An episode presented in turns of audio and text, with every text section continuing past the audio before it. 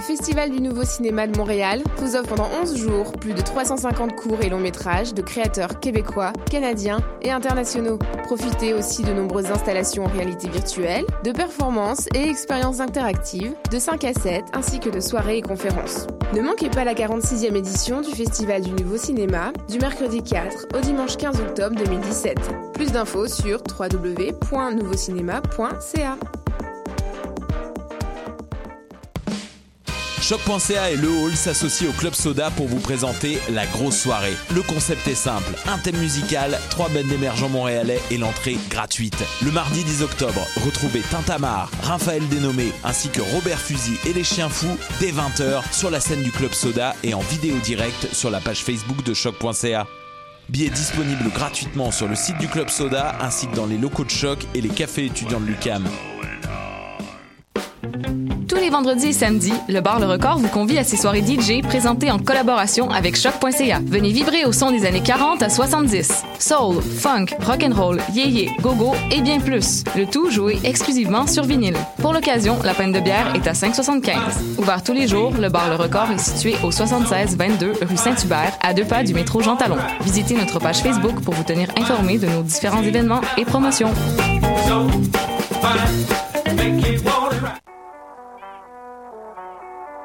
What day? Ici Robert Nelson de À la claire ensemble sur les ondes de choc.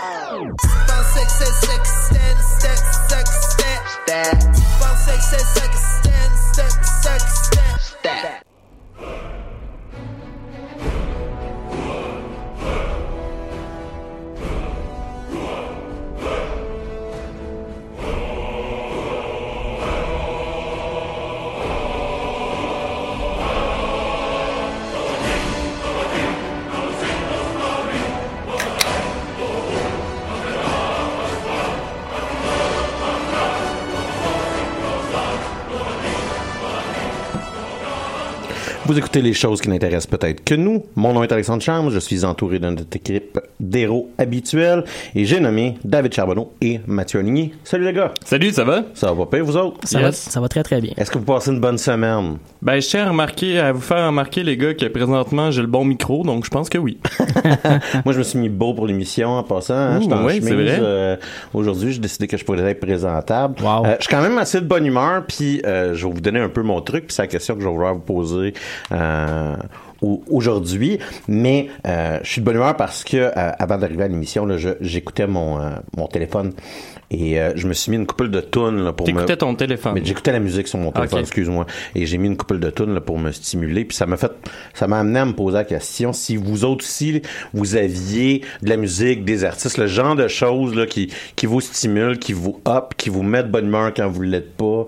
Euh, ce genre de musique-là. Mathieu, Mathieu, notre mélomane euh, Ouais, de- ouais, en ouais, résidence, ouais. Assez difficile de choisir une tune en particulier, mais je te dirais que j'ai des artistes en euh, qui vont euh, Mhm. qui vont avoir cet effet-là. Puis on s'en parlait hors micro, mais euh, euh, c'est des artistes qui sont pratiquement connus pour faire de la musique un peu plus dépressive. Ben ouais, je trouvais ça dirais, bizarre, moi aussi, Ouais. que quand je regardais, mettons, ma playlist pour me craquer, il y avait beaucoup de stock que, euh, que c'était, finalement, c'était un peu de la musique déprimante, mais ça me mettait de bonne humeur, moi. Écoute, la, la première, c'est Gillian Welsh, euh, une, une auteure, compositeur, interprète américaine qui fait de la musique depuis au moins 20 ans avec son, son copain guitariste David Rawlings.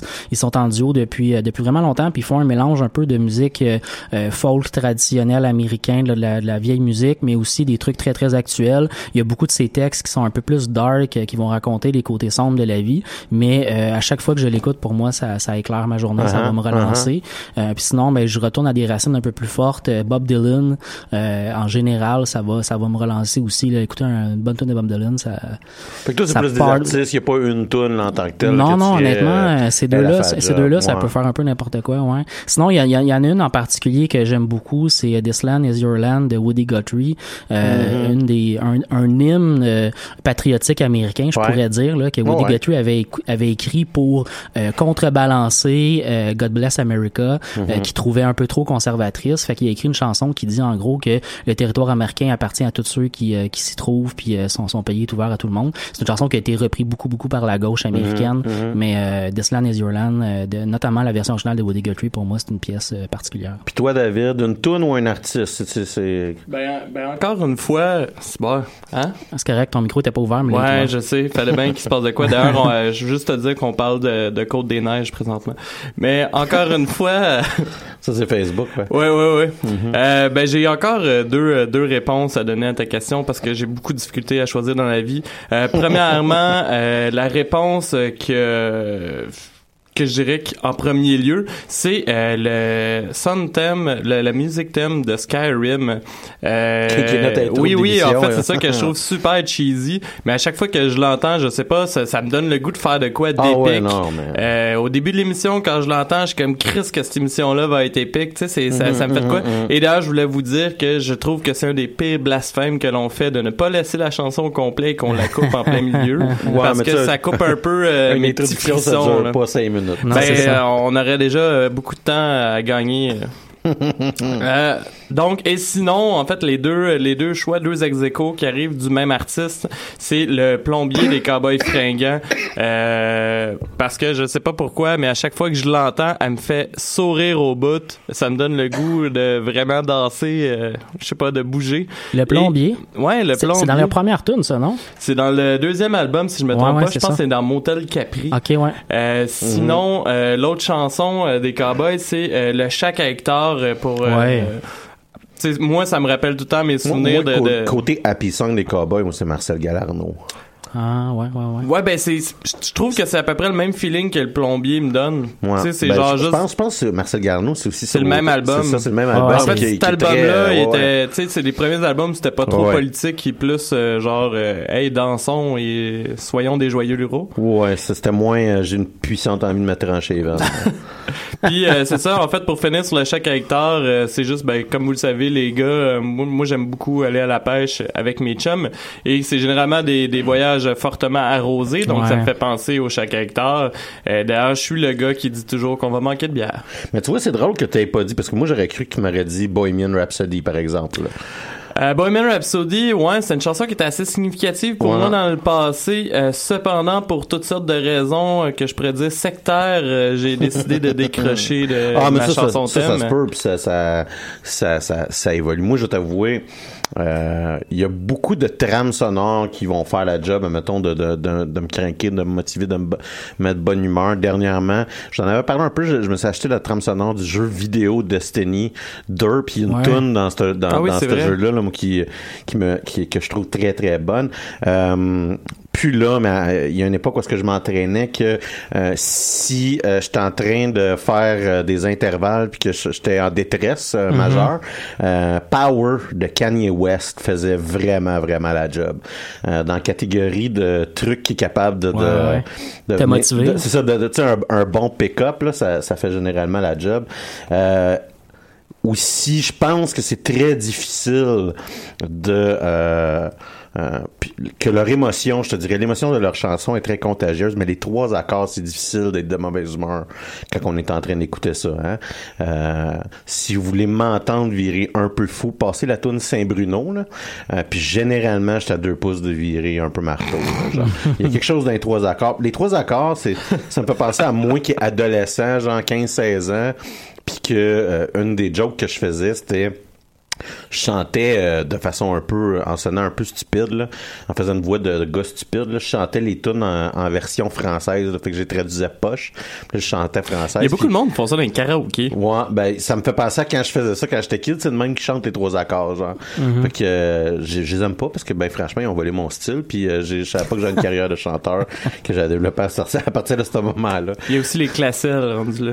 Ouais, non, regarde, Ouais. ben oui, non, mais longtemps, la musique québécoise, c'était ça, là. Ouais, on- des reprises en français, On, va traduire les Beatles, puis on va refaire ça.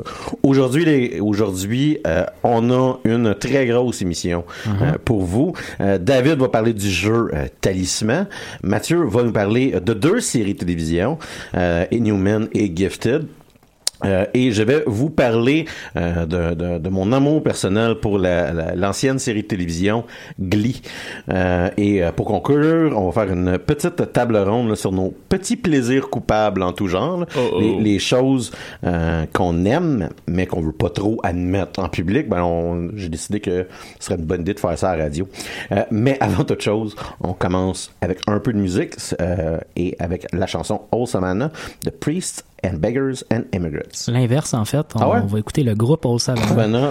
Ah ben c'est hein, c'est ça. Ouais. C'est- C'était quand même un bel essai. Ouais, Ben, écoute, je tiens à souligner. euh, Merci, merci. Bravo. Merci, merci. Je vais, je vais reprendre tranquillement l'introduction juste pour dire que c'est un, un groupe montréalais qui vient de lancer un nouvel album qui s'appelle Burden. Euh, un groupe qui fait de la musique folk un peu sale. Fait que c'est assez intéressant. Priest and Beggar and Immigrant. à chaque fois que tu l'écoutes, faut que tu passes la mop. qu'on va aller écouter.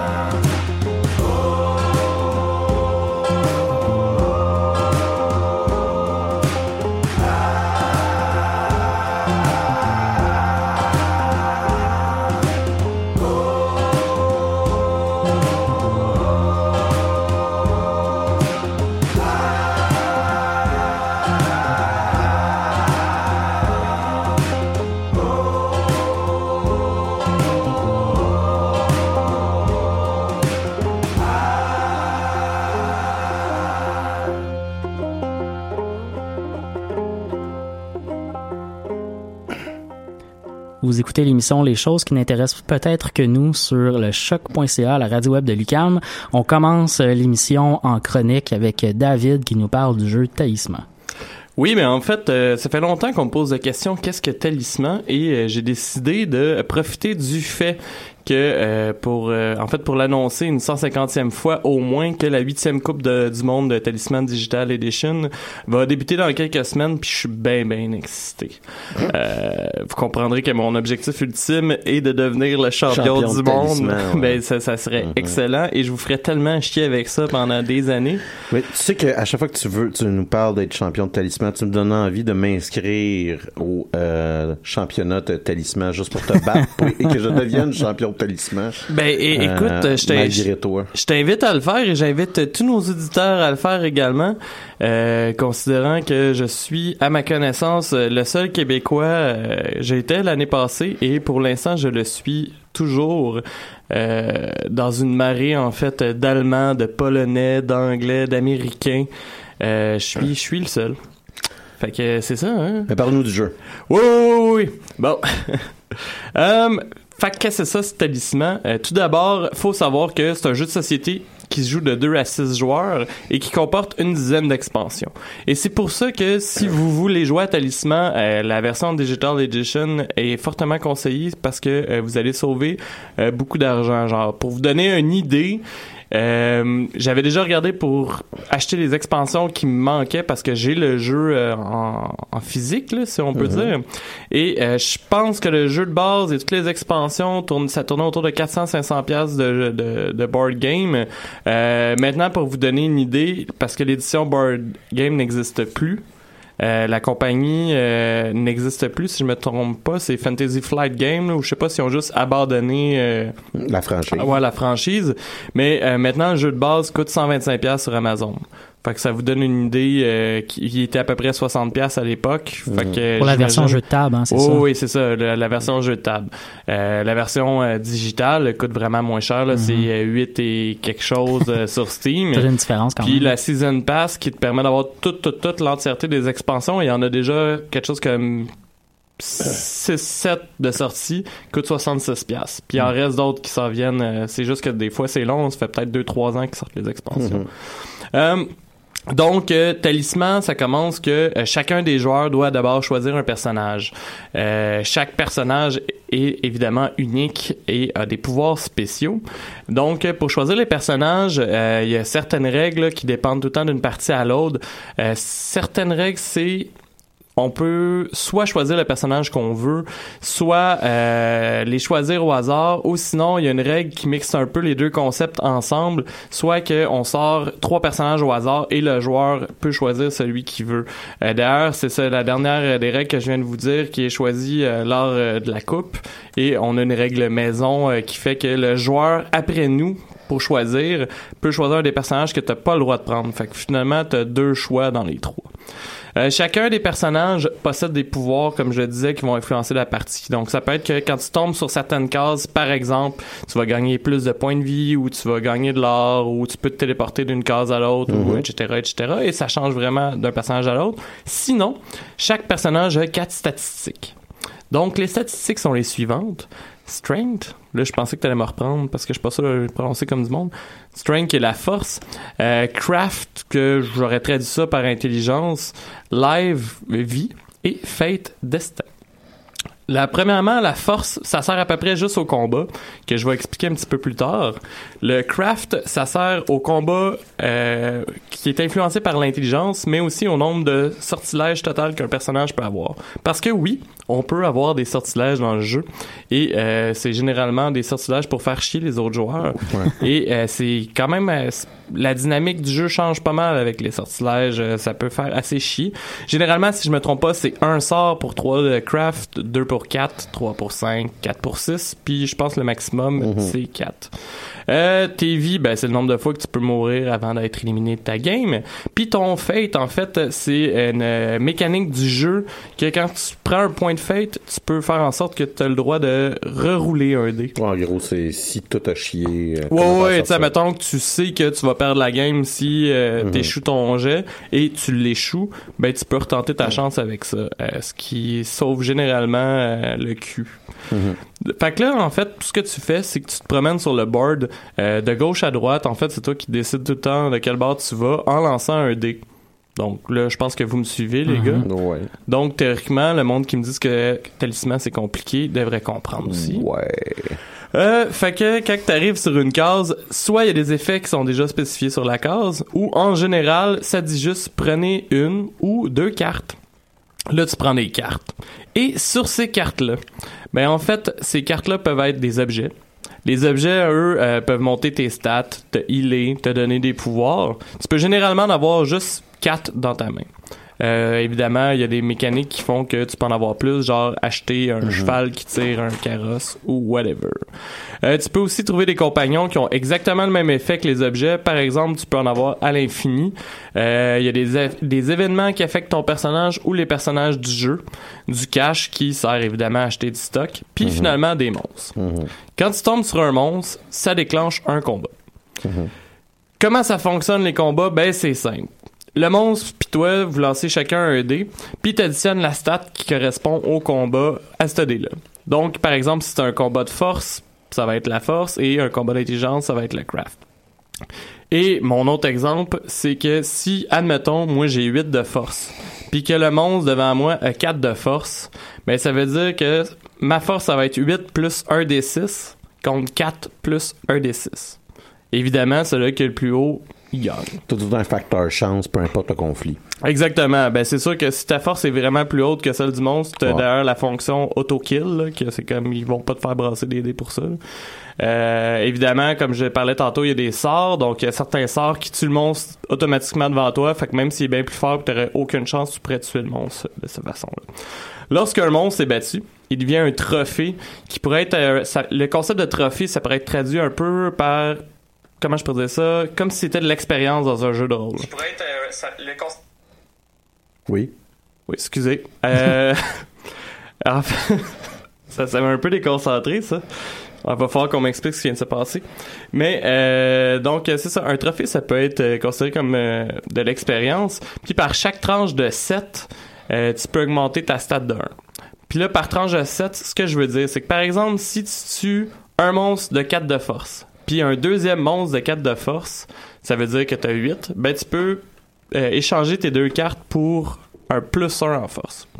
Sinon, euh, voyons, tu peux pas tu peux pas mélanger tes deux caractéristiques ensemble. Fait que tu peux pas échanger, mettons, un 4 de force puis un 4 de craft pour te donner une stat.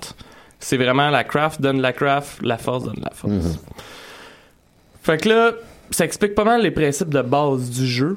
Euh, le but à cette heure, c'est de se rendre au milieu du board pour compléter la quest finale. Euh, la quest, ça peut être connu des joueurs ou caché, ça dépend de comment que les joueurs euh, les joueurs décident de jouer. Généralement, ça va de tuer un monstre qui est super puissant. Là, on parle de, mettons, 14 de force puis 14 de craft. Ou ça peut être de tuer tous les autres joueurs selon des balises données. Donc là, euh, dans le deuxième cas, par exemple, dans le jeu original sans expansion, il y a juste une fin. C'est que le premier joueur qui arrive au centre obtient la couronne du pouvoir. Puis quand il a la couronne du pouvoir, faut qu'il lance un dé à chaque tour, ben à chaque fois que c'est son tour. Puis il y a une chance sur deux de faire perdre une vie à tous les joueurs. Ok. Fait qu'il fait ça jusqu'à temps que les joueurs meurent. Et le but après ça des autres joueurs, c'est de se rendre au plus vite au milieu pour péter le gars qui est en train de tous les tuer. Une fois, évidemment, que quelqu'un est au milieu, il n'y a aucun moyen de, de, de se soigner. En fait, les vies sont perdues de façon définitive euh, pour accélérer le jeu, sinon ça serait juste long. OK. Puis là, j'insinue pas que le jeu est déjà long. là. Fait que, c'est ça. Ça a l'air simple d'aller au milieu vite de même, mais euh, d'où son nom, le nom du jeu. En fait, euh, pour aller au milieu, ça prend un talisman. Euh, sinon, tu peux pas accéder à la dernière case du board. Donc, en fait, tu peux aller au milieu, mais pas te rendre à la fin. Euh, pour obtenir un talisman, c'est soit que tu es chanceux, puis tu l'obtiens en pognant une carte par hasard, soit à travers de certains événements qui vont te dire d'aller à un endroit ou un autre, ou soit en complétant une quête que tu peux obtenir dans certains endroits du jeu qui vont te donner comme récompense justement un talisman. Fait que c'est ça. Généralement, euh, ça c'est les mécaniques de base. Les expansions, elles, euh, rajoutent généralement d'autres régions au board, euh, plus de cartes et certaines mécaniques, mais les seules vraies mécaniques qui changent la peine, changent le jeu, qui valent la peine d'être expliquées, pardon, c'est sûrement les mécaniques de la mort et du loup-garou. En fait, c'est juste qu'il y a deux pièces de plus qui sont rajoutées sur le board. Chaque fois que les joueurs roulent un 1, Ils doivent, après leur déplacement, rouler pour la mort et le loup-garou, les déplacer. Puis quand t'envoies, mettons, je sais pas moi, euh, Mathieu rouleur 1 et euh, du charme est à trois cases euh, de, de, de la Ben, il mort, la il mort. roule un 3, il te l'envoie. Après, t'as un genre de tableau où ce que tu lances euh, les dés, ça va te donner l'effet. Ça peut être si t'es vraiment chanceux, entre parenthèses, parce que ça prend un 1, euh, ça va booster tes stats. Puis si, mettons, ah non, c'est 6. Si, mettons, t'as 1, ben ça te one-shot. C'est quoi le niveau de conflit interjoueur? Euh, en fait, le niveau de conflit interjoueur, c'est que quand tu te bats contre un joueur, tu peux euh, soit y faire perdre une vie, sinon euh, y voler un objet. Il y a beaucoup de d'items, mettons, je pense à euh, il y a une épée si je me trompe pas que à chaque fois que tu tues un joueur puis tu lui fais perdre une vie ça te rajoute une vie à toi Mais puis je, je, je vais peut-être euh, être un peu plus clair dans ma question, mais est-ce que je joue ce jeu-là en euh, faisant, mettons, du deck collecting, là? c'est-à-dire que j'essaie de jouer tout seul, collecter des cartes, avoir le talisman, je me rends centre, puis là, à cause de la mécanique, tout le monde va mourir? Ou j'essaie de... ton- C'est ça, je me promène dans le jeu, j'essaie de tuer les autres joueurs, de leur nuire Mm. activement, puis euh, euh, accessoirement, le talisman va débarquer dans cette histoire-là. là. Euh, en fait, euh, de base, euh, je l'ai pas précisé tantôt, mais évidemment, si tous les joueurs sont morts sauf un, ce joueur-là gagne. De toute évidence. Fait que tu peux décider, toi ta game, ça peut être de décider je vais decker les autres joueurs. Euh, les sortilèges, comme je le disais tantôt, te permettent souvent de, de, de, de cibler soit un joueur, soit toi. C'est rare que ça va être un monstre. Donc quand il y a des personnages qui ont beaucoup de sorts, généralement ils vont les envoyer euh, sur les autres joueurs en tant que tels pour essayer de, de, de les péter. Et euh, je vous dirais que Généralement, ça vient un petit peu plus tard. Au début, le monde se font pas mal du deck building. Ouais. Mais quand un joueur, moi, dans toutes les games que j'ai joué, surtout dans, dans la coupe, là, euh, dès qu'un joueur commence à devenir fort, les autres joueurs vont quasiment arrêter ce qu'ils sont en train de faire pour essayer de le péter parce qu'ils veulent t'as pas intérêt à ce qu'un joueur soit trop fort T'as un que phénomène risque là, qui se fait. là. Quand tu vois quelqu'un qui possède l'Europe, tout le monde s'en va le tuer. Là. Ben, ben c'est ça, tu sais, c'est qu'un personnage qui devient un petit peu fort, et là je parle bien d'un petit peu, va avoir la capacité de devenir extrêmement fort parce que les expansions rajoutent des régions, comme je le disais. Les régions, des fois, ont des monstres un peu plus forts. Donc, euh, mettons, quelqu'un a 8 de force, ben il peut aller dans la région où ce que les monstres ont 7 Les et plus. plus fait donnent du que meilleur il gagne un stat à chaque combat. Ouais. Fait que t'as intérêt à le péter avant qu'il se rende Mhm, là. mhm. Fait que non, il y a quand même, il peut avoir quand même pas mal d'interactions entre les joueurs de ce niveau-là. Ça peut arriver aussi que, ben, euh, dans le tournoi, puis sinon euh, sur le, le Steam, il y a une règle qui s'appelle Talisman Bloodbath, ce qui fait qu'il peut juste avoir un talisman dans tout le jeu. Fait que, puis le, ça se peut qu'au premier tour, tu tombes par chance sur la carte talisman. Fait que ça se peut que dès le début, le monde essaie de te péter parce que, anyway, il va falloir que le joueur ait besoin d'un talisman pour gagner. Y a une contrainte d'avoir la carte ouverte quand que ça joue-tu carte ouverte? Oui, dis- toutes euh, toutes Ok. les cartes ouvertes sauf les sortilèges. Les sortilèges, ça, tu sais pas ce que les autres joueurs. Puis, anyway, à part, mettons, les armes qui te rajoutent des stats pendant le combat, il y a juste les sortilèges qui vont t'influencer à distance. OK. Faut que je tombe sur la case de ton personnage pour pouvoir t'attaquer, euh, par exemple. Est-ce que tu avais d'autres questions comme Ben, ça? écoute, ça va venir. ça. Euh, comme j'ai dit tantôt, en fait, euh, par rapport justement, on parle du mode multijoueur. Euh, pas, pas tantôt, je sais pas pourquoi j'ai dit ça.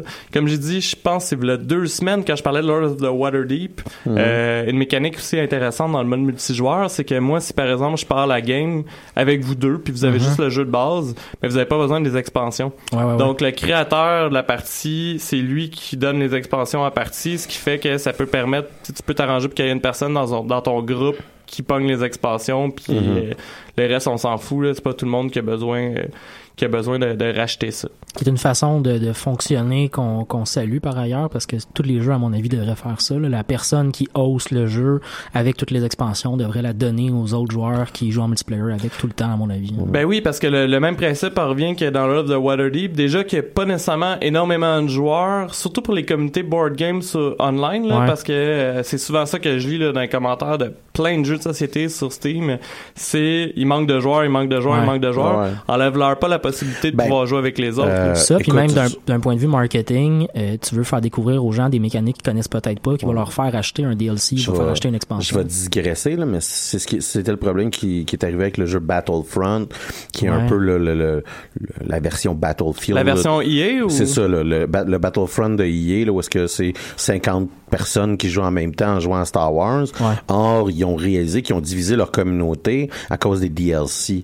Telle map, tu peux pas jouer si tu l'avais Ouais. pas payé avec ton DLC, puis là, il est en, fra- il est Ah, en train de fragmenter leur communauté dans, hors Battlefront 2. Puis on risque d'en parler euh, pendant cette émission, à cette émission-ci. Battlefront 2 va sortir prochainement. Mm-hmm. Et une des premières choses qu'ils ont faites, c'est non, il y aura pas de DLC avec des nouvelles maps. Toutes les nouvelles maps vont être intégrées à, même le jeu. Puis oui, là, ils vont s'en reprendre parce qu'ils viennent de, ils viennent de, de, de s'enlever une source de revenus. Fait que là, bien entendu, il va y avoir une augmentation des microtransactions. On réalise que dans des gros jeux AAA, le mode DLC, surtout quand on, on veut encourager le multijoueur, ben, commence à laisser place à un mode euh, qui est euh, celui des mi- microtransactions. Le problème avec ça, c'est que bon, il y a le danger là, du paper, du pay, euh, pay to win, de Mais si je me trompe pas, dans Battlefront 1, c'était juste pour des skins que tu pouvais payer? Ouais, mais là, tu sais, si tu t'es enlevé une source de revenus, tu vas vouloir majorer une source Ouais. de revenus pour un autre jeu. Donc, je, je, je fais, écoute, c'est une grosse parenthèse, là, mais pour dire que, justement, on réalise que les DLC, dans les multijoueurs, on réalise que ça, ça, ça divise ta, ta, ta base de joueurs. Donc, c'est une bonne initiative là, des créateurs de Talisman. Puis pour de vrai, je pense, comme je le dis, que c'est un des seuls que j'ai vu faire ça. Mhm.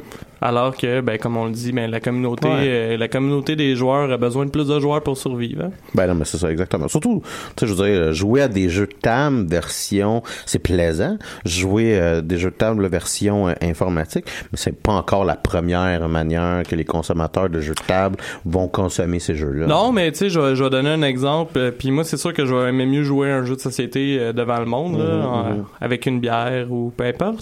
Ouais, non, mais mais c'est ça. euh, tu sais, admettons justement, Talisman, j'ai joué avec euh, Tommy. Euh, ce qu'on faisait, c'est qu'on se parlait par Skype en même temps. Ouais, Fait non. tu c'est ouais. sûr que c'est pas l'idéal, mais tu sais, quand tu joues avec tes chums, c'est sûr que quand je joue avec des inconnus sur Internet, euh, c'est pas la même game. là. Mhm, Souvent, j'écoute un film ou whatever en même temps, puis euh, Ouais, je ou le tu, fais, tu- comme qu'est-ce que tu faisais, c'est que tu streamais tes parties. Ouais, mais là, c'est parce que c'était la, la Coupe du Monde, Ben puis je m'alignais pour être le meilleur au monde. Mais t'interagissais avec les gens là, qui, qui t'écoutaient, etc., etc. Oui, oui, c'est ça. Fait que. Ben, c'est pas mal ça. Comme je vous disais, euh, le jeu sur Steam, il est à 8,79 sans expansion. La Season Pass est à 66,49. Euh, ce qui vaut vraiment la peine parce que je pense qu'il y a comme pour l'instant 150 pièces de stock de DLC. Quand même. Puis euh, si jamais ça vous intéresse, moi c'est ça que j'avais fait à l'époque, il y a des packs euh, de 6 jeux de talisman pour pouvoir envoyer à vos amis pour pouvoir faire des games de 6. Puis je pense qu'il y a un rabais dessus dans le fond, je pense que Mm. c'est comme le- la sixième ou le cinquième euh, qui est gratuit. En tout cas, vous comprenez le principe Ouais. un peu. Moi, la question que je me pose, David, c'est est-ce que tu vas mettre sur notre page Facebook tes parties en stream? Euh, c'est déjà euh, dans mes plans euh, de, de, de, de streamer encore mes games et considérant que mon euh, mon partenaire de stream a fait un stream avec moi en quatre ans, euh, j'ai décidé de, de focuser surtout sur l'émission. Donc euh, à ce moment-là, oui, je vais utiliser la Ah, page Facebook. ça, c'est- ça, c'est à mon goût. Pour tes, euh, pour tes streams, par ailleurs, on peut en faire la publicité, mais on peut te suivre sur Twitch. Oui, oui. Euh, mon nom de Twitch, c'est une méchante bonne question. Je pense que c'est comme twitch.tv slash charby117. Il me semble que c'est ça. ça. Ça Ouais, doit ben. être ça. Généralement, Charby 117 est une bonne manière de te trouver. euh, Ouais, un peu partout. Ouais. Sinon, Ouais, sinon ouais, de ouais. toute façon, on va te partager sur notre page. Ouais, euh, c'est ça. Puis euh, là, d'ailleurs, euh, faudrait, faudrait trouver ça, mais je me cherche quelqu'un qui pourrait commenter mes games en direct. ça serait malade. Ouf, écoute, t'es en train de me Pendant donner- la saison t'es en train régulière, de là, me qui donner fait un juste défi que je commenter. trouverais pas si désagréable que ça. ben, Ça serait drôle, ça serait C'est- drôle. C'est si, si seulement ça durait pas genre comme trois heures. Euh,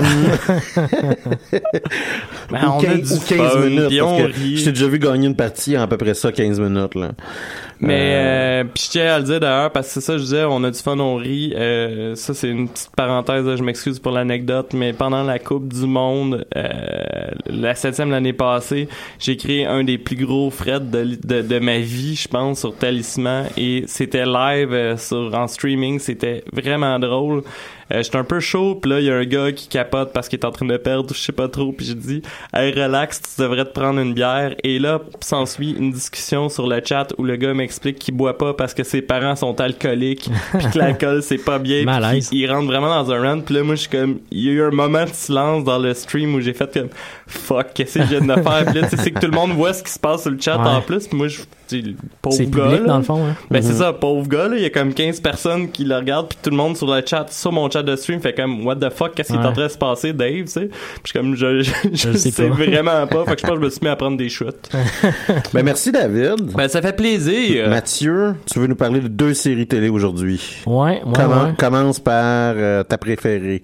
Ou la, euh, la préférée que tu veux pour commencer? Ouais, c'est ça, parce que au départ, euh, j'ai écouté la série Inhumans, dans le fond, qui a commencé la semaine dernière. Mhm. Euh, puis euh, je j'avais pas le goût de faire une chronique juste négative, parce que c'est ce qui va arriver avec Inhumans. Euh, donc j'ai écouté également la série The Gifted, qui, euh, qui, qui a eu également une première la semaine dernière, euh, qui est dans le même domaine de super-héros, on peut dire. Là. Ouais. Euh, puis je vais, je vais commencer par Inhumans, puis je vais finir avec The Gifted, qui est un Parfait. peu plus positif euh, pour moi.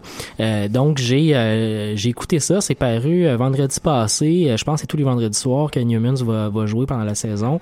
Euh, c'est un épisode double, euh, donc euh, 1h20 je pense en tout, parce que ça va être Mhm. épisode de 40 Mhm. minutes euh, pour la série. Donc c'est un peu deux épisodes en un qu'on a eu pour euh, pour le début de Inhumans. Euh, ça s'inscrit dans euh, l'univers cinématique de Marvel qui existe déjà. On nous fait des références dans la série à, à un autre moment dans la télé où on a vu des Inhumans, parce que ceux qui suivent la série euh, Marvel Agent of Shield, Ouais. euh, il y a des Inhumans dans la série. On a décidé d'introduire ça comme euh, comme un des éléments Mhm. d'intrigue, je pense, pendant la saison 2 ou 3 de dans la saison 2, si je me souviens bien, de euh, Agent of Shield. Euh, c'est relativement bien fait, mais on n'avait pas, on n'était pas entré dans les personnages qui sont connus des Inhumans, c'est-à-dire la famille royale des Inhumans en Mhm. quelque part. Et euh, donc je vais commencer par ça un peu, vous expliquer c'est quoi un peu les Inhumans, puis je vais c'est sur t'inviter. Netflix, right? Euh, non, non, non. Ah, je pensais c'est, que j'avais euh, vu. sera euh, ABC. C'est ABC, ouais. j'avais vu ça. C'est ABC qui a fait euh, qui a fait la série. Euh, mais je vais t'inviter Alex à intervenir parce que je sais que dans les comic books tu connais un peu Ouais, les non, quand- Inhumans. quand euh, même, ouais, ouais. euh, puis euh, moi je les connais pas tant que ça Ouais. par rapport aux comic books, mais bon, euh, commençons comme ça. Les Inhumans donc c'est une, ce sont des êtres humains qui ont été modifiés génétiquement par une race extraterrestre. Exactement. Les Cris, si je me souviens Ouais, bien. exactement. Voilà, donc les Cris ont comme décidé de euh, faire des modifications génétiques sur des êtres humains pour les transformer en machines de guerre qui allaient leur aider dans, leur- dans leur combat. Euh, L'évolution a fait en sorte que ces humains-là ont fini par fuir la Terre pour s'en aller sur la Lune. En tout cas, dans la série télé, c'est ça qui Exactement. arrive. Ils sont sur la Lune dans une dans une ville qui s'appelle euh, Attilan. Exactement. Euh, qui est donc le- l'espèce de refuge des, euh, des Inhumans euh, sur euh, à l'extérieur de la planète Terre Mhm. où ils étaient un peu persécutés par les autres humains en quelque part. Euh, des, les Inhumans donc naissent comme les êtres humains normaux, comme n'importe qui. Euh, puis rendus à l'âge adulte, ils vont euh, passer par un processus. Donc il y a une espèce de, de cristaux qui s'appelle le Terrigen. Ouais. Euh, on va les euh, les exposer au Terrigen et euh, quand on les expose, ça va développer des super pouvoirs Ça l'active leur Ça active leur gène. inhum- Inhuman. Exactement.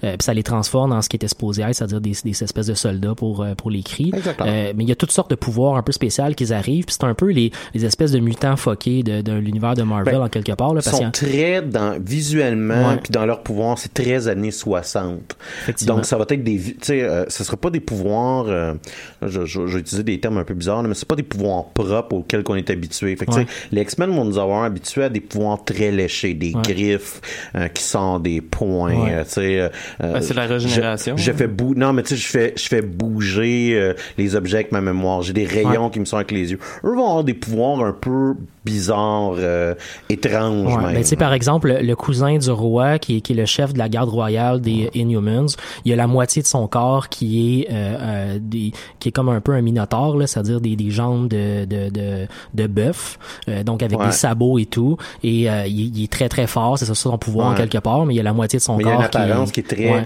comme on imagine les, les super-héros des années 60. Il y a un chien géant, par exemple. C'est ça. Il y a un chien géant dans la série qui peut se téléporter un peu partout. Euh, c'est un peu, c'est un peu spécial, mais il y a ça quand même dans cette série-là. C'est déjà une Euh, proposition qui, ouais. le transfert à la télévision est très difficile à Absolument, faire. absolument. Entre autres, pour ce qui est du personnage principal de la série, parce que j'en, arrive, euh, la série donc nous, nous met en scène la famille royale des Inhumans, parce que les, les Inhumans sont comme dirigés Mhm. par un système aristocratique où il y a une famille royale. Le, le roi donc des Inhumans s'appelle Black Bolt. Euh, il a un pouvoir absolument awesome, mais qui est aussi un peu intense à gérer. Euh, sa voix est tellement puissante qu'il peut, en soupirant détruire une ville. Euh, fait que la première affaire C'est ça, ça voit la puissance d'une arme thermonucléaire. exactement. Sa voix. Ça, ouais. oui, ça voit euh, ouais, la puissance d'une euh, bombe thermonucléaire. Et le problème avec ça, c'est que Black Bolt se retrouve dans une situation où il peut pas parler. Fait qu'on a un acteur principal dans la série où il peut pas s'exprimer, il doit s'exprimer un peu avec son corps. Et ils ont décidé d'introduire dans la série, dans le fond, un espèce de langage des signes qui fait en sorte que Black Bolt est capable d'interagir avec le reste des gens en leur, en leur parlant comme ça. Euh, ceci étant dit, c'est un peu flat. Euh, c'est vraiment, ah oui, il y a aucune émotion qui est transmise par l'acteur. Euh, C'est vraiment difficile de comprendre qu'est-ce qu'il veut faire, comment il veut faire. Son leadership est zéro zéro exprimé nulle part. Euh, mais c'est un peu ça qu'on veut lui mettre en scène dans le premier épisode, ceci dit. Mais euh, j'ai vraiment eu de la misère à embarquer avec avec lui. Ok. Euh, fait que ça a été mon. C'est un, c'est un défi, c'est un défi Ouais. d'acting qui, qui Ouais. est immense, là, quand même, tu sais, je veux dire. Mhm. Puis bon, tu me dis, de ce que tu as l'air à dire, c'est pas un défi qui a été relevé. Pas Non, mais c'est ça que j'allais dire. Ouais. Je veux dire, tu sais, tu- tu casses ton acteur en conséquence qu'il Oh, n'y aura ben, pas un mot à dire. là. Le, le point que je voulais faire en disant c'est un défi immense, Ouais. c'est, je pense pas qu'il y a beaucoup d'acteurs qui seraient capables de, de Ben, c'est ça. Ben, un bon acteur, oui. Ouais, mais un bon acteur au niveau télé. C'est, je pense, que c'est ça le problème, c'est que le, le- le mettre à la, à la- dans un film, je pense qu'on aurait été capable de trouver un bon acteur bien payé pour faire quelque chose de- d'assez extraordinaire avec ça. Mais à- au niveau série télé, c'est Ouais. un acteur qui est pas connu, qu'on n'a pas vu ailleurs vraiment. Je- moi, j'ai, j'aime pas, j'ai pas aimé son la manière qu'il a livré un peu le personnage en quelque part. Ça m'a pas accroché pas en tout. Mm-hmm. Euh, le- Puis non seulement ça, mais en comic book, c'est beaucoup plus. On en parle. J'en parlais un peu quand on parlait de Vader, par exemple, euh, la semaine dernière. Ouais. Parce que euh, dans un comic book, c'est, c'est, c'est- ça s'apprête beaucoup à l'internalisation. On Ouais. sait ce qui se passe dans la tête du personnage. On est capable de voir les images qu'il y a dans sa tête pendant qu'il est en train d'interagir. Puis jusqu'à un certain point, ça fait que ton histoire avance un peu mieux puis un peu plus facilement que une pseudo-interprétation d'un code Ouais. de souris muet là, avec, Ouais, des- absolument. avec les mains. Ouais. Puis euh, c'est quelque chose qui aurait peut-être pu être fait à la télé. On aurait peut-être pu mettre une voix off qui faisait ses pensées ou un truc du genre. Ou des sous-titres pour expliquer le langage euh, des gestes. Non, Mais non, c'est- mais je dire, mais- si ton acteur Ouais. est poche, tu t'arranges. Il y a, tu- toujours, il y a que tout le temps quelqu'un qui traduit ce qu'il dit à côté de lui. C'est Medusa, sa femme, en fait, qui a un pouvoir de, de ses cheveux, en gros, là, capable de bouger ses cheveux un peu partout pour faire ce qu'elle veut avec. Euh, Quel pouvoir plat. c'est super Mais plate, mais dans la BD, c'est super bien fait. dessiner, c'est super intéressant. Quand c'est bien fait, c'est que côté dessin, tu as tout le temps un, objet qui est fluide, qui Ouais. bouge tout le temps. Exemple, à un moment donné, euh, dans un combat, Medusa, ce qu'elle va faire, parce que ses cheveux euh, sont aussi résistants que des barres de fer. Fait que ce qu'elle va faire, c'est qu'elle va instinctivement stresser un armure avec ses cheveux. Fait qu'on a, on a quelqu'un qui a comme un- un- une cote de maille tressée, mais avec ses cheveux. Fait que ça fait, ça fait des idées qui peuvent, ça fait des images qui peuvent Ouais. être très évocatrices quand c'est bien fait. Là, ça a juste l'air bizarre dans la série. Puis De part, j'ai vu, l'effet spéciaux en plus de ses cheveux, Il pas très bon. Tu sais, là, il, il manque un petit 100 000 piastres supplémentaires pour Ouais. que c'est pas totalement laid, là. euh, d'une part, d'une part, puis d'autre part, ils ont pas gardé l'aspect où ses cheveux sont supposés être pratiquement indestructibles. Euh, pour la neutraliser, en fait, là, euh, euh, la- Mais- une des premières choses qu'ils vont faire, c'est raser la tête. Ça, de dit, ça, ça, doit arriver à peu près une fois par année au personnage de Medusa d'un BD, se faire Ok. raser la tête, là. Puis après ça, bon, le, le, le, le, le rendu aussi de certains personnages qui sont bizarres. T'as parlé du chien tantôt. Euh, J'ai oublié son nom là, par ailleurs, là, mais Ah, ça, ça, écoute, j'ai un blanc. peu, Mais ouais. peu importe, c'est un CGI complet qui est fait pour le chien, pour le transformer. Moi, j'ai pas trouvé ça extraordinaire. C'est vraiment mal fait. Ça a l'air super bizarre. Moi, à chaque fois que tu penses au chien, euh, tu parles au chien géant, je pense au monstre dans Sinbad qui faisait juste mettre un gros, Lockjaw. C'est ça le nom du Lockjaw, oui, Lockjaw. exactement. qui faisait juste filmer une genre une Ouais, bébite puis qu'il le mettait en vrai en gros puis moi je, je sais pas pourquoi il aurait dû faire ça pour le chien. Donc, Ça aurait peut-être été mieux. Euh, Euh, L'autre élément qui ouais. m'a vraiment, vraiment euh, pas accroché, pas en tout dans la série, c'est l'intrigue en tant que telle de, de l'épisode on a un principal. problème de méchant. On hein. a un problème de méchant, mais on a aussi un problème carrément d'histoire. C'est-à-dire que en termes de, de story qu'on nous, qu'on nous développe dans le- les premiers épisodes, je me suis mis à être en faveur du méchant plutôt que du, bon- du bon. Euh, parce que ce qui se passe en gros, c'est que euh, le- dans le fond, Black Bolt a un frère qui s'appelle Maximus, Ouais. qui est un Inhuman, mais qui a pas de pouvoir. C'est-à-dire que lui, quand, c'est un changement du personnage Ouais. pour l'émission. Dans la série télé, ce Ouais. qui s'est passé, dans le fond, c'est que Maximus a été euh, soumis au Terrigen Mist et il a pas, euh, il a pas développé de pouvoir. Il est simplement resté comme ses gènes n'ont pas été activés. Euh, puis, puis normalement, quand ça arrive à un Inhuman sur sur leur dans leur ville, le- l'Inhuman est juste mis à contribution à autre chose. Il devient un mineur dans les mines de la lune, genre un truc du genre. Puis, mais lui, comme il est de la famille royale, il est resté en position importante. Sauf qu'il a passé toute sa vie à connecter avec le peuple et à parler avec tout le monde. Fait que c'est quelqu'un qui est proche du peuple en général, puis il aime pas son frère, la manière que son frère fonctionne. C'est un gars qui est un peu evil, puis il a le goût que les Inhumans retournent sur Terre pour aller s'imposer comme étant une force importante sur Terre. Euh, fait qu'il met en place son plan pour ça, puis il décide dans le fond de renverser son frère pour prendre le pouvoir. Ouais. Mais la manière qu'il fait, c'est qu'il le fait au nom du peuple, puis en faveur d'un changement de pouvoir vers une démocratie. Versus un personnage qui est quand même assez antipathique, qui Ouais. est muet, puis Ouais. il exprime très mal son leadership, puis il a une incapacité jusqu'à un certain point d'exprimer que tu son te retrouves devant une histoire où tu dis, je vais-tu être en faveur d'un roi qui est pas charismatique pour moi en tant que spectateur, ou en faveur du gars qui veut instaurer une démocratie, mais qui est supposé être evil. Mais c'est- C'est un peu bizarre comme C'est que connexion. t'installes qui est cruel puis cinglé, puis Ouais. c'est ce qu'ils font pas d'après moi. là. Pas C'est- dans le premier épisode, en tout cas. C'est pas fait encore. Ben, tu c'est ça, c'est peut-être Parce que le surnom de. Maximus, Ouais. c'est Maximus de Mad. Ok, Je oui, te- oui, te oui, laisse deviner à quel point c'est un joyeux Puis, ils ont commencé à me donner des, des, des, des indices que c'est vers ça que ça va s'en aller, mais j'ai, il aurait pu être audacieux à ce niveau-là. Tu sais, s'il avait tué un des compagnons de Black. Bolt ou un truc du genre, tu sais, qu'il avait, il avait décidé que peu importe que c'est un personnage connu dans, dans les comic books, on, on le tue par exemple, un cousin, mettons, de Black Bolt, on dit, il va être vraiment, on va vraiment comprendre que c'est un méchant. On fait pas ça, on fait juste nous faire, on- tout ce qu'on met devant nous, dans le fond, c'est euh, Maximus qui prend le pouvoir. puis Il aurait fallu qu'il monte les enchères un peu. Exactement, exactement. Ça m'a beaucoup, beaucoup déçu. Fait que j'ai, j'ai vécu le 1h20 un peu péniblement parce qu'à chaque fois qu'il arrivait quelque chose, j'avais de la misère à connecter. Fait que c'est le genre de série télé que j'écoutais en faisant autre chose parce que, tu sais, tu t'arrives pas à embarquer pantoute dans l'histoire. Mm-hmm. Deuxième série que je, je voulais vous parler ce soir, de Gifted. Euh, on est Hey, encore... J'avais une question. Ah, euh. Excuse-moi, c'est un petit détail, mais vas-y après ça sur The Gifted. Il y a un personnage que j'aime beaucoup dans les BD qui s'appelle Crystal. Oui, Es-tu, y- a-tu bien fait? Elle aussi, c'est un personnage qui est décevant dans cette série-là?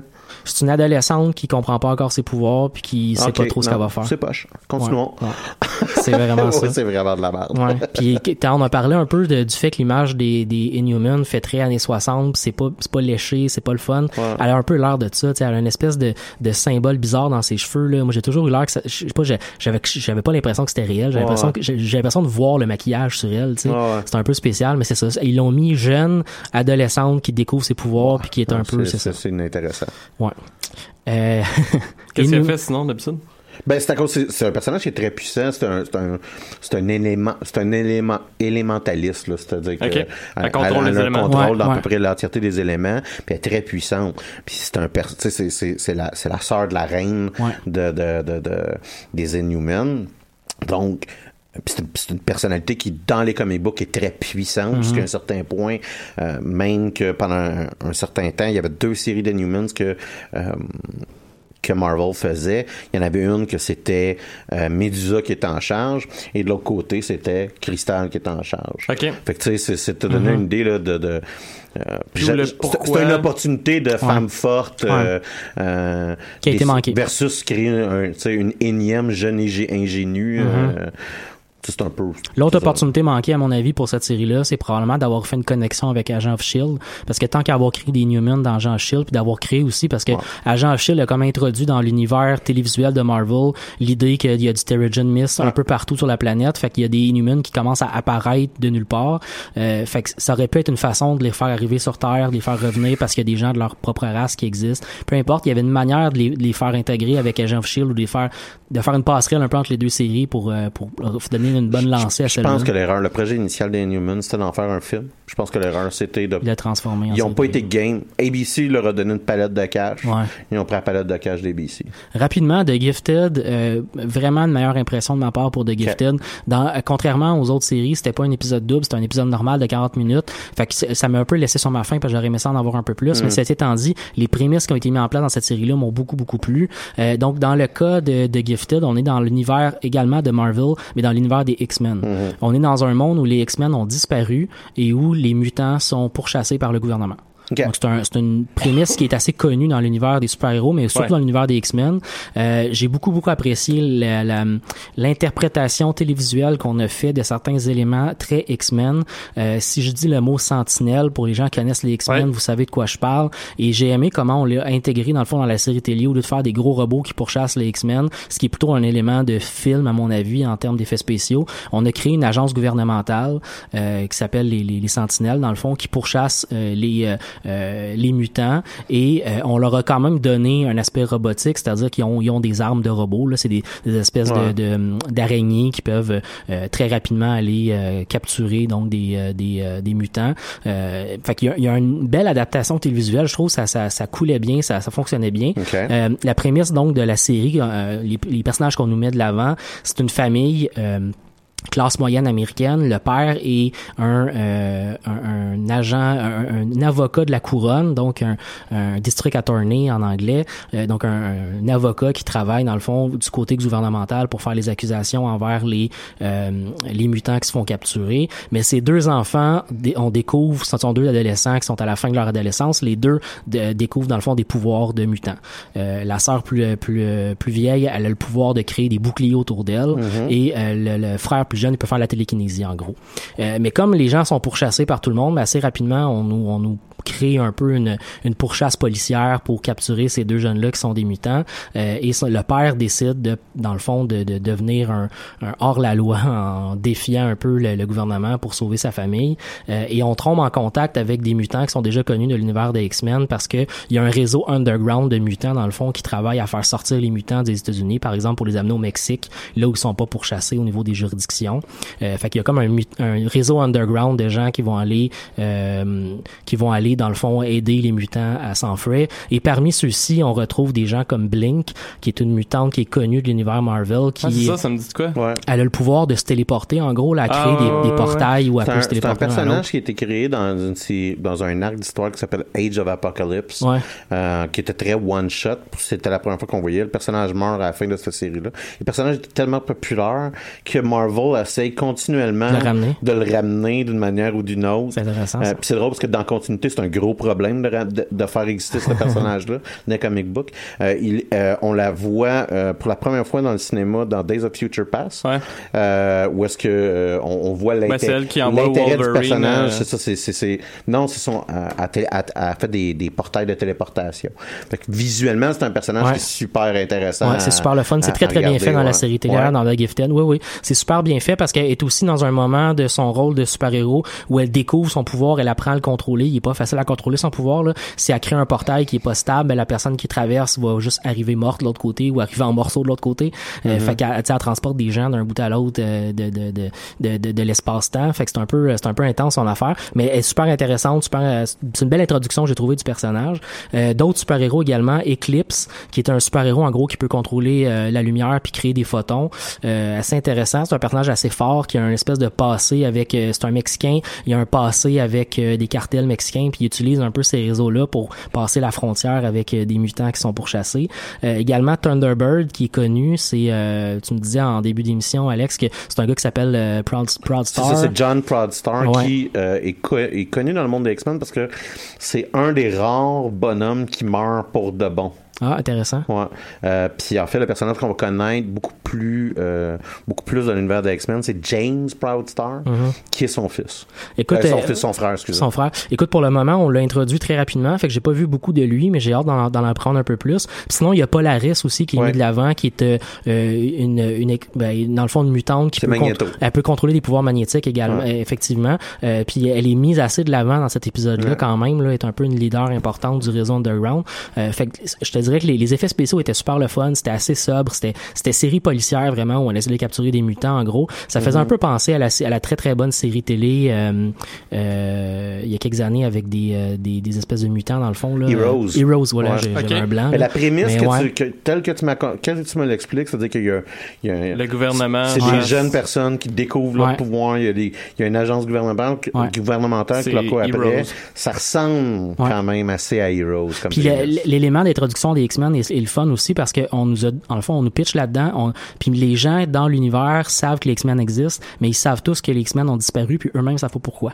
Ils Ok. savent pas ce qui se passe. Ouais. Fait qu'il y a un autre élément de mystère qui a été mis dans la série Ils qui est super sont où, intéressant. ouais. ouais, ils sont où les X-Men? Qu'est-ce qui s'est passé? Pourquoi ils nous protègent pas? Parce que les X-Men sont supposés être les héros Ouais, des ouais. mutants, tu sais, c'est Ouais. eux qui les protègent en général. Là, il y en a juste pas du tout. Fait que c'est- c'est un autre élément, un autre point d'interrogation de la série que j'ai trouvé intéressant. Donc, euh, C'est diffusé quand, ça? le dimanche soir, c'est sur Fox. OK. À quelle Ok. heure? Je le sais pas. Ouais, ok. Puis tantôt, euh, je pense qu'on l'a pas dit, mais Newman, c'est diffusé quand? C'est le vendredi. Ouais. Je l'ai dit en début des, des, des- Ah, des chroniques, pas, euh, mais euh, ouais, ouais, c'est plus le vendredi. Ouais, je me suis. Quelle mauvaise cause d'horreur. Ouais. Ça, ça te donne le- ça, ça te démontre euh, à quel point euh, que euh, ABC tient pas tant que ça à cette émission-là. Fait que tu sais, on a quand même une grosse proposition en, en émission de télévision de super-héros Ouais. pour, pour cette année parce que Shields va revenir cet hiver. Ouais. On a Gifted, on a Inhuman, Ouais. on a euh, Legion Ouais. Pas un fan, Fox. mais je pense que Gotham a recommencé aussi. C'est ça, il va y avoir Gotham. Ça, ah ouais, mais là, après ça, si il y a, on tombe dans l'univers il y a DC, le euh, CW Channel, ouais. parce qu'il y a Gotham Flash Arrows. Avec Supergirl aussi. Avec Supergirl, ouais, Mhm. c'est ça. Fait qu'on, on... Alors là, c'est, une impression que j'ai, mais on, Les super-héros sont tendance. non, on va atteindre, on va atteindre le, le point de saturation dans Mhm. vraiment pas long, du moins Ouais, pour la clairement. télévision. Puis on le voit avec Inhuman, où est-ce Ouais. que euh, quand il y, a une- quand il y a un- il y a un- il y a un poste de télévision qui décide de pas mettre l'argent en pause, Mhm. ah ben ça donne ce que ça donne. Moi, mon, mon point de saturation, je vais l'atteindre quand Fabienne Larouche va écrire une série de super-héros. Ah, ouais, ok. Je suis d'accord. avec Alex, tu voulais aussi parler d'une série télé cette semaine. Tu voulais nous parler de Glee? Écoute, je me, je me suis dit que j'étais pour vous faire rire un peu aujourd'hui. Et, Et ça euh, fonctionne. ouais, là, c'est ça. Euh, euh, un, un petit contexte. Ma semaine a vraiment commencé comme de la merde. Je suis peut-être un petit peu trop émotif de temps en temps, mais ce qui s'est passé à Las Vegas au début de la semaine me sacré un peu plus à terre que d'habitude. Euh, sérieusement, là, les, les, les, les tueries de masse, là, comme que on voit dans ces occasions-là, là, euh, sont, sont tellement rendues de choses courantes que je croirais que j'étais, je serais entièrement désens- désensibilisé de ça, mais c'est pas le cas, ça a de l'air. Je sais pas si vous le saviez, là, mais il y a eu euh, 100, euh, 1000 1516 euh, fusillades de masse avec au moins trois victimes euh, lors des euh, 1735 derniers jours. Faites les maths, là. C'est environ une par jour. Euh, fait que j'étais un peu déprimé. Euh, quand, quand que ça s'est arrivé, puis euh, je me cherchais, puis c'est peut-être un peu l'explication de, de, de, de, de- pourquoi que je vous ai posé ma question initiale euh, au début de l'émission, de comment, comment vous, vous vous améliorez votre mood. Euh, je cherchais des manières de drastiquement améliorer mon humeur. Une des manières euh, que, que, que, que, que j'essaye de, de- d'augmenter mon humeur, entre autres choses, là, bon, c'est comme je vous disais, c'est soit avec de la musique euh, qui est positive, du stock qui a, du- qui a bien du beat, euh, mais j'ai même moi j'ai une quantité là, euh, limitée de fois que je peux écouter euh, du J-pop euh, et euh, Kiari Pamiou Pamiou. Ceci étant dit, je me suis mis à regarder mon Netflix non taxé, non taxé, gracieuseté de Mélanie Jolie, et euh, je suis tombé sur une série télé que j'écoutais au début des euh, de 2010, là, donc en 2009, et j'ai nommé Glee. Euh, vous connaissez ma propension à binger, euh, et euh, j'en ai écouté environ 25 épisodes cette semaine. mon humeur se porte, et je, et je vous le dis, mon humeur se porte significativement mieux. Donc Glee, c'est une série télévisée qui a aussi passé à Fox Ouais. pendant six ans. C'est 121 épisodes, fait que ça, ça donne une idée un peu là. Ouais, c'est terminé de- cette série-là. C'est là. ça, c'est terminé depuis approximativement deux ans. C'est ça. 2015, 2015 exactement. le 20 mars 2015. C'est un peu la réponse version série télé des trois films High School Musical que Disney ont fait là, sur- pour le Disney Channel. Ah, ouais, ouais. C'est ça. Fait qu'il y a eu une, une petite recrudescence là, dans le milieu euh, vers la fin des années euh, 2000 là, euh, pour ce, ce genre. là.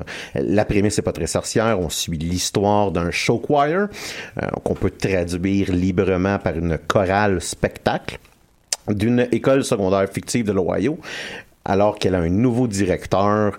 euh, la, chorale a un nouveau directeur, qui est le professeur d'espagnol de l'école, qui s'appelle Will Schuster. Pour ceux qui se posent la question, là, une chorale spectacle, c'est pas juste une chorale comme on est habitué à le voir. là. Ça plus, ça inclut beaucoup plus là, de danse, de costumes, de production, de numéros élaborés, etc. là. Euh, c'est pas une gang de dos en rang, là, comme qu'on a, comme qu'on on a tendance à On avoir. salue Mathieu Leblanc. C'est ça. ouais, c'est ça. On salue une petite pensée pour Mathieu Leblanc. Euh, cette chorale-là va ini- initialement être composée que de puissants rejets euh, de première catégorie et euh, ces activités vont être continuellement opposées par le coach de l'équipe de cheerleading, là, qui est un personnage qui s'appelle Sue Sylvester. On salue Mathieu Leblanc. Euh, C'est une bonne actrice d'ailleurs qui joue ce, ce c'est ça. rôle-là. C'est hein. joué par Jane Lynch. Et Jane Lynch, là, pour ce rôle-là de Sue Ouais. Sylvester, écoute, elle a remporté un Emmy, un Golden Globe, un Screen Actor, un Screen Actor Guild Award, un TCA Award, j'ai aucune Mhm. idée c'est quoi, un Satellite Award, pour encore aucune idée c'est quoi, Euh, un TC, People's Choice C'est Award. Teen Choice. Ouais, c'est ça, c'est un teen, un Teen Choice Award, t'as bien raison. Mhm. Euh, Puis un People's Award pour son rôle. En gros, le bain des prix. Là, Tu sais, c'est euh, c'est un, c'est un personnage qui euh, a beaucoup frappé euh, l'imaginaire des Américains euh, sous Sylvester. La série est un mélange assez unique de comédie dramatique puis de comédie musicale. On va voir principalement des jeunes acteurs jouer des adolescents d'une école secondaire avec les problèmes qu'on peut s'imaginer que ces derniers-là ont. On- là où elle se distingue, c'est parce qu'il y a des numéros musicaux euh, qui sont intégrés, oui, mais aussi par son approche qui est quand même intéressante aux di- diverses euh, réalités vécues par les jeunes avec une manière de les présenter là, qui est très loin euh, de Watatata. Euh, c'est- fait que y- y- oui, il y a une dramatisation, là, mais on a l'impression qu'on prend, on se fait pas tout le temps prendre pour un glorieux imbécile euh, quand que on nous présente des problématiques de jeunes, que ce soit. euh, Puis il y en a là, il y a des le, le- le- cette émission là n'est en Ben, aucun ça reste une émission pour adolescents. oui, mais en aucun cas, cette émission-là a peur de traiter euh, plusieurs dossiers qui sont quand même assez euh, Controversés, controversés aux États-Unis. Ouais, Ben, ouais. Comme le plan d'action sur l'itinérance de Côte-des-Neiges. Oui, par exemple. Et j'imagine l'avortement, ce genre d'enjeu-là, peut-être. Écoute, on va parler de relations sexuelles, d'être Ouais. enceinte quand on est adolescent, d'homosexualité, d'homophobie, d'handicap, de religion, de Ah, bullying, de deuil et de mort, Ouais, ouais. d'identité de genre, euh, de viol. Ah, Trouve-moi une, une- Ouais, une ouais. autre série américaine qui a parlé d'identité de genre, par exemple. Ouais, ils sont vraiment Euh, dans leur époque, ça. même un peu en de violence, d'agression sexuelle, de violence domestique. Puis comme je vous dis, on va vous, on va pas nous présenter ça avec euh, euh, genre les, les jumelles de Watatata là, qui overact euh, dans le plancher euh, leurs problèmes de ah mon dieu je me suis fait offrir un joint Euh, c'est crédible puis ce que je dirais c'est c'est fait quand même avec un certain doigté qui trompe puis on contraste beaucoup quand on attend d'avoir un effet comique versus un effet dramatique. Puis je m'explique. Quand on veut faire un effet comique, les personnages sont très caricaturaux, sont dessinés avec des gros traits. Euh, un des personnages principaux, qui le, le, euh, qui s'appelle Finn, qui est le, le corps arrière de l'équipe de football, c'est un gros dummy qui pense qu'il a mis sa blonde enceinte pa- parce qu'il était dans le même euh, euh, hot tub qu'elle. là, tu sais, là. fait que on s'entend là, c'est un imbécile de première. Tu sais, c'est c'est ça que je veux dire par des gros traits caricaturaux. On veut nous faire rire. On, on va puncher fort, gras, euh, Ouais. Ceci tandis quand on, va nous présenter des situations qui sont plus touchées, euh, il y, a, il y a une sorte de, de, de- d'attention qui est portée euh, qui euh, moi j'ai trouvé je trouve très fascinante très intéressante c'est là que je te dirais que la série va vraiment m'accrocher plus que juste hey il chante puis je trouve ça bon là, tu sais, ou je trouve ça drôle ou ça me met de bonne humeur qui est un peu l'objectif de pourquoi que j'écoute cette série là c'est que ça me met de bonne humeur Euh, je vous donne un exemple là. certains épisodes incluent un personnage qui s'appelle Kurt euh, qui est un gars euh, homosexuel particulièrement flamboyant là, tu sais, là. Euh, donc un peu stéréotypé comme un petit peu un personnage euh, en fait lui je te dirais il, est pas à si gros traits mais quand même à gros traits là, quand on veut avoir une image de, de, de, garçon homosexuel euh, flamboyant. Certains de ces épisodes sont particulièrement touchants. On voit à un moment donné son coming out euh, sa, sa- la solitude qu'il vit en tant que gars homosexuel euh, en Ohio dans une petite ville de l'Ohio. Est-ce que c'est la seule unique personne dans tout le village dans toute la ville ou presque qui est euh, ouvertement out euh, puis que personne d'autre l'est? Euh, on voit le bullying qu'il subit, puis jusqu'à un certain point, on voit euh, le fait qu'il vit terrorisé. Là, c'est pas juste encore là, c'est pas juste ah mon Dieu, les gens sont méchants avec lui. Non, tu sais, il y a- il y, a un gars qui dit je vais te tuer, je vais te tuer, puis ça, ça se rend très loin. Euh, je vous dirais là, que moi, le, le moment là, que qui me l'a le plus marqué, c'est qu'on le voit faire son coming out à son père qui est un bonhomme euh, veuf mécanicien de l'Ohio, justement, là, euh, qui est pas vraiment équipé Pour répondre à pour ça. Pour gérer avec ces révélations-là. là, Ouais. tu sais. Euh, et on voit que, que c'est, on, et, et non seulement là, c'est quelque chose de particulièrement touchant, mais c'est aussi un des rares fois, je pense, que j'ai vu à la télévision ou au cinéma, un coming out, sans qu'on me présente une attitude binaire, Euh, sans qu'on me présente c'est une manière de gentil versus méchant. On voit vraiment un gars qui dit à son gars, il dit, ben, je t'aime. Mais je suis pas équipé pour ça. Je pas- je sais pas trop ce qui se passe, je sais pas trop comment que dealer avec, mais, Mais tu minimalement, restes mon gars, je- genre. tu restes mon gars, puis je t'aime. Puis c'était drôle parce que ça, ça te montrait comme une méthode de vivre à- Ouais, ouais, ouais. à- avec ce genre de réalité. On parlait non seulement à, à des jeunes adolescents, mais jusqu'à un certain point, on est en train pratiquement de parler aux, aux parents un peu conservateurs qui est en train de regarder l'émission aussi, puis de donner un, un modèle de compréhension qui est en train de se produire. Puis surtout, puis je reviens sur mon point initial, c'était intéressant de voir que dans une fiction, on me présentait pas un état binaire euh, par rapport aux réactions avec ça. Puis c'est- c'est là que je dis que c- on y va vraiment avec beaucoup plus de doigté dans des situations qui sont plus compliquées. Euh, puis jusqu'à un certain point, on, commence à atteindre quelque chose qui est, rare en télévision. Euh, dans ce cas particulier-là, là, on, comme je dis, on, on- on va voir des nuances qui sont assez intéressantes, qui nous montrent que le progrès social, euh, ça se produit pas en flippant une switch magique qui n'existe pas, tu sais. Euh, mais que ça requiert des efforts puis une conversation continue. Puis euh, je pense que ça frappe une très bonne note. Bien que l'émission parle de sujets sérieux, comme qu'est-ce que je suis en train de vous dire, on a affaire à une série télé, une version de série télé de la tune Firework ou Teenage Dream de Katy Perry. C'est Ouais. très bubblegum pop. tu sais. Euh, L'émission va nous driller des, des messages généralement positifs sur des sujets qui vont être simples, comme l'importance de l'amitié, par exemple.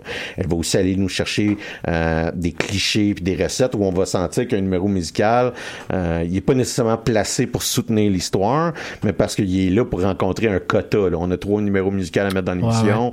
Euh, là, à un moment donné, le gars va se mettre à chanter. Presque comme un placement de produit. Ouais, non, mais c'est ça. Là, fait que c'est pas, c'est pas tout le temps des grandes merveilles. Là, tu sais. Glee va être fréquemment touchant. Euh, Il y a plusieurs épisodes, épisodes qui ont réussi à me faire perdre ma shit puis brailler comme un enfant de 6 ans là, quand je vois quand je regardais ça.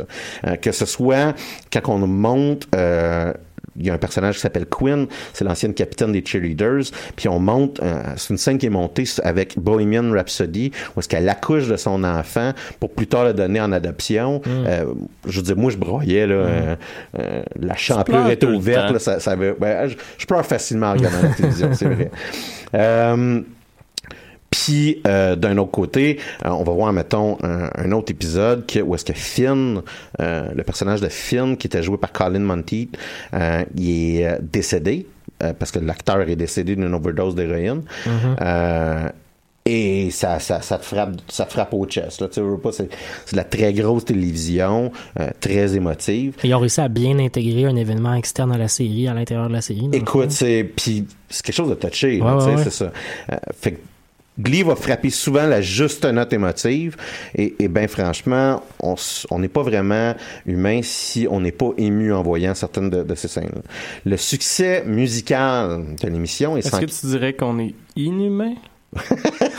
excuse-moi. non, non, Wow. pas, pas.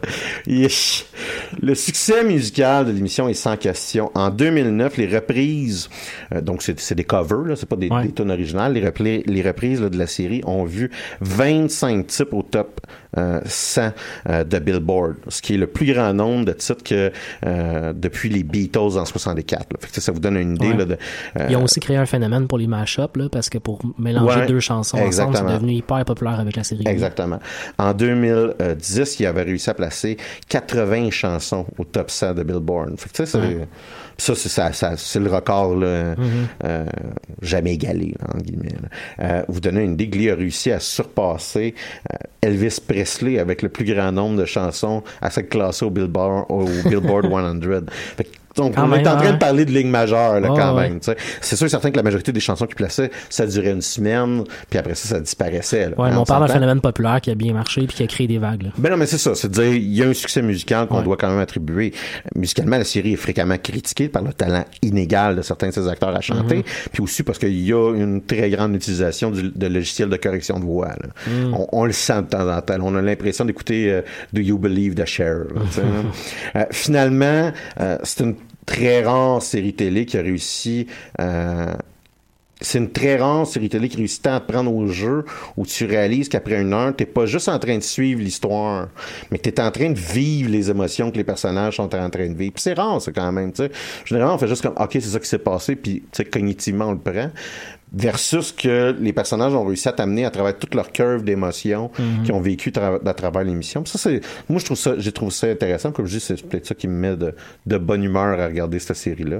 Euh, c'est une émission qui parle de réalité, d'être différent, d'aimer des choses que pas tout le monde aime, euh, et de pas toujours avoir l'impression de fitter dans le monde qui nous entoure. C'est quelque chose que je trouvais qui marchait bien avec une émission dont le titre est Les choses qui n'intéressent peut-être que nous. Oh, wow. Bien joué. Fait que c'est ça pour un de mes péchés mignons. Écoutez, il nous reste euh, environ une dizaine, euh, un peu moins qu'une dizaine de minutes là, pour euh, pour le reste de l'émission. Puis je me disais, peut-être pour conclure, ça serait intéressant, faire un petit tour de table. Vous, c'est quoi vos petits péchés mignons, vos plaisirs coupables, le genre de choses que vous êtes pas si game que ça de dire à la radio que vous aimez? Ben moi, je peux commencer peut-être parce Ouais, que c'est une série télé, moi aussi, un peu comme la tienne. Euh, écoute, j'ai non seulement écouté, mais j'ai relativement apprécié la série de Vampire's Diary.